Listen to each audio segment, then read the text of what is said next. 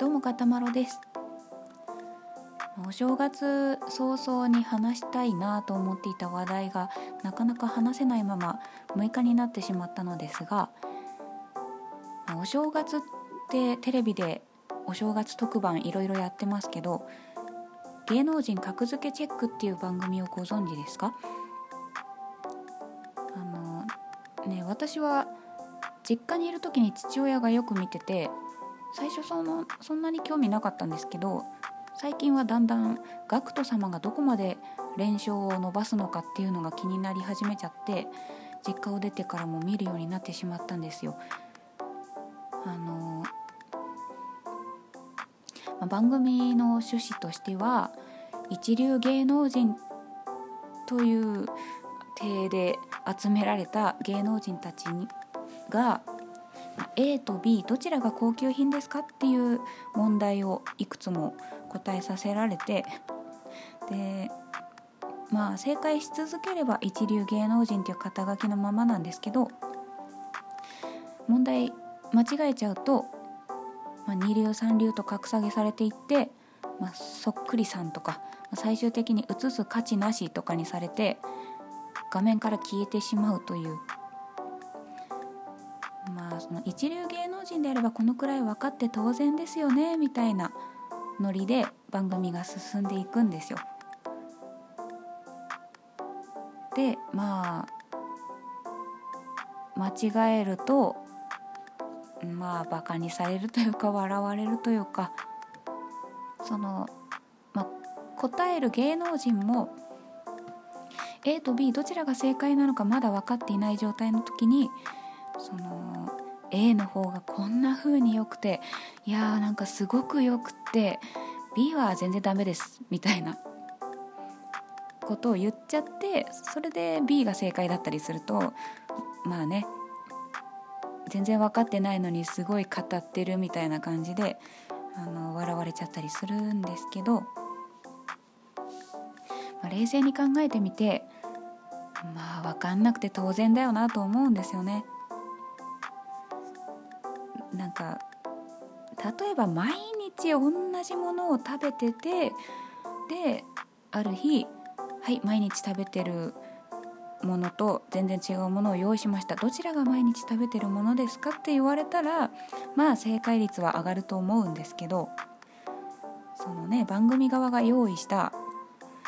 まあねお値段はすごい差があるかもしれないけどどちらも食べたことがないもの聞いたことがないものとかだったら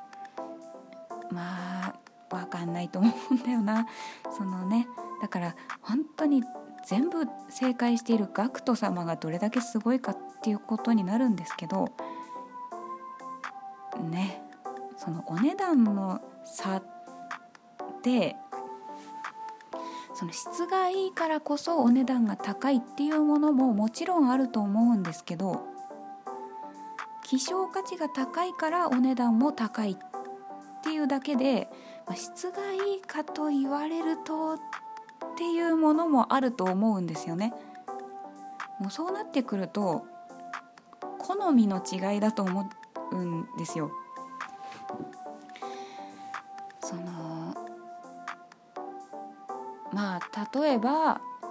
なんか毎年バイオリンの問題が出るんですけどまあ、欠かさずかどうかは分かんないですけどなんか毎回あるようなイメージがあるんですけど、あのー、片方はその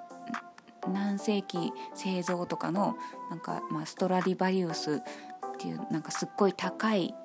奥とかするバイオリンと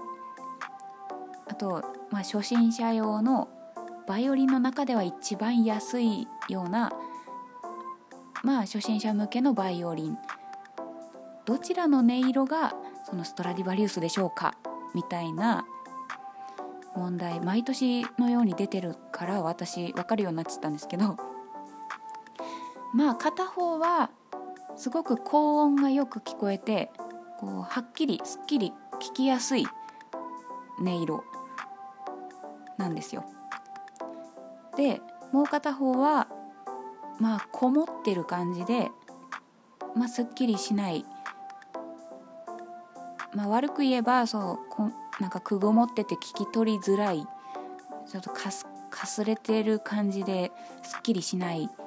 まあ、よく言えば深みがあるような気がする。味がある。っていう感じなんですけど、まあ、そういう違いがあった時になんかねそれってもう好みだと思うん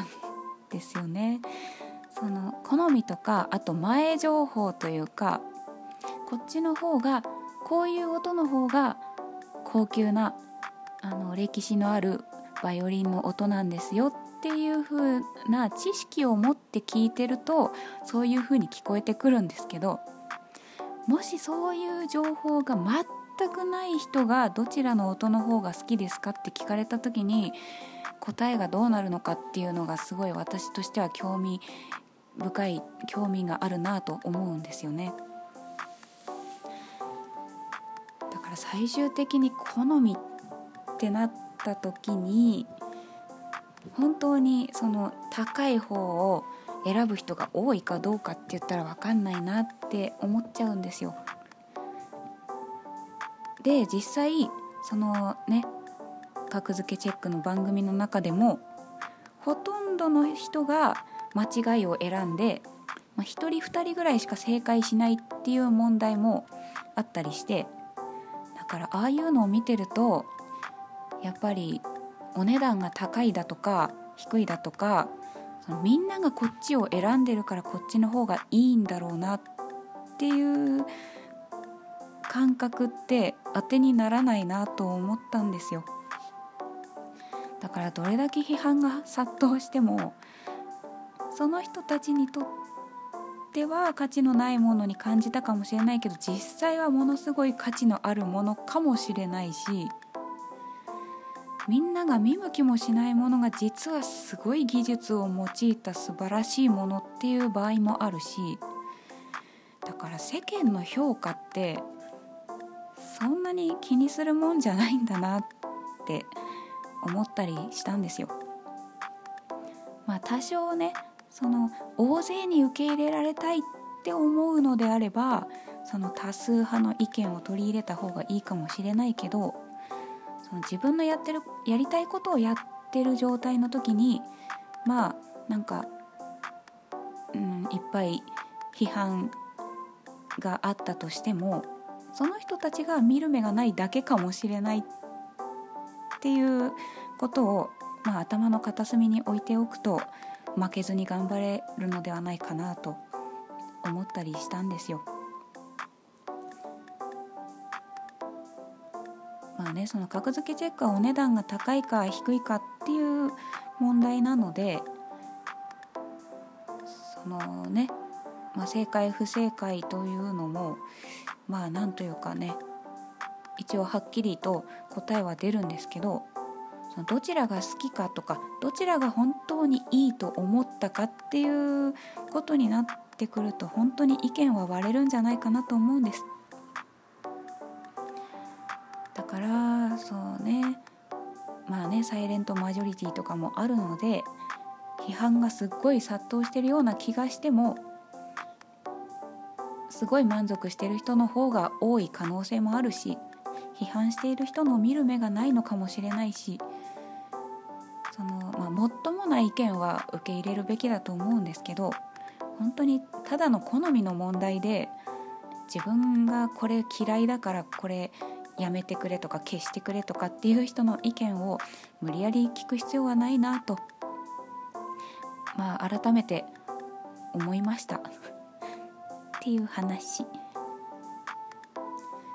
ね、だってみんな間違って安い方を選んでこっちの方がすごくいい気がしたってみんな言って自信満々で間違いを選んでで正解発表の時に「えー!」ってなっててまあねそれはね人それぞれ感覚は違いますからねっていうねなのでまあまあその、褒めることは照れないで褒めた方がいいと思うんですけど批判というのはまあ、まあ批判と非難の違いっていうのもあると思うんですけど、まあ、批判っていうのは本当にもっともな理由があって改善を望んであのここちょっとおかしいから直した方がいいですよっていう意見を言うことなんですけど非難っていうのは本当にあの、まあ、相手を攻撃するのを目的として言うことなので、まあ、非難をあんまりこう真面目に受け取らないで、まあ、批判は素直に聞き入れつつで好みの問題っていうものはまあ自分の感性を信じて活動していけばいいかなと思いました。っていう話でございました。はいガタマロでした。